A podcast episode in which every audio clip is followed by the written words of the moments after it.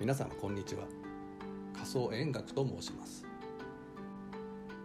今日は語り継がれる時世の歌。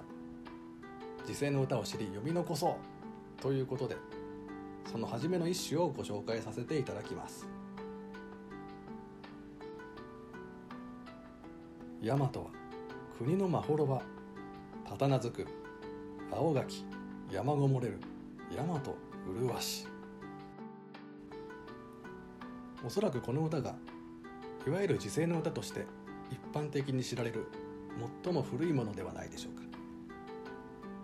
読み人は大和武の御事。古事記に載る神話が出典となっています。この大和武というのは具体的な一人の人物ではなく大和の勇ましき男たちを総称した名であると説明されることもあります。ただこの時世の歌というものを鑑賞する時にはこの大和武は一人の英雄として見た方がその物語の悲哀が際立ってくると思います。比企神話によると大和武の御事は第12代天皇である慶光天皇の御子とされます。彼は武に優れ生成して熊曽武と出雲武をあれよと討伐。続けて統制を命じられるのですが実のところ大和武尊の御は大和の国を離れたくなかったのです。戦をしては連戦連勝を重ねついに東国を平定。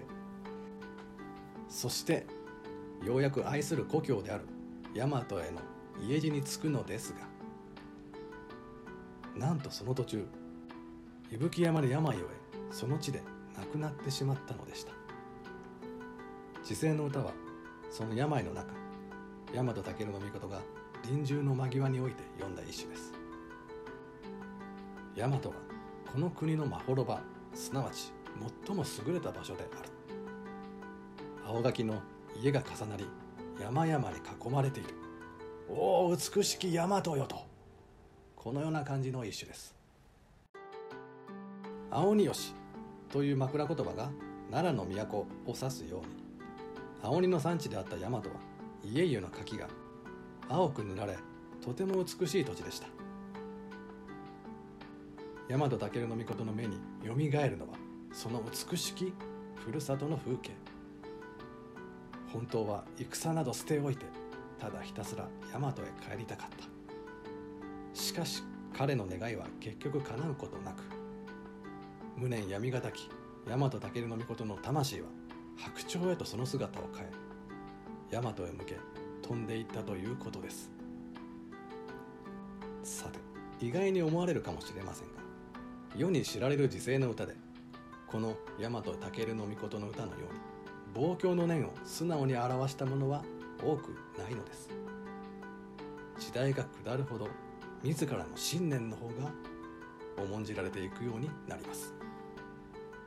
ということでまず1首目の時世の歌でございました次回は有馬美子の時世の歌をご紹介したいと思いますそれではまた。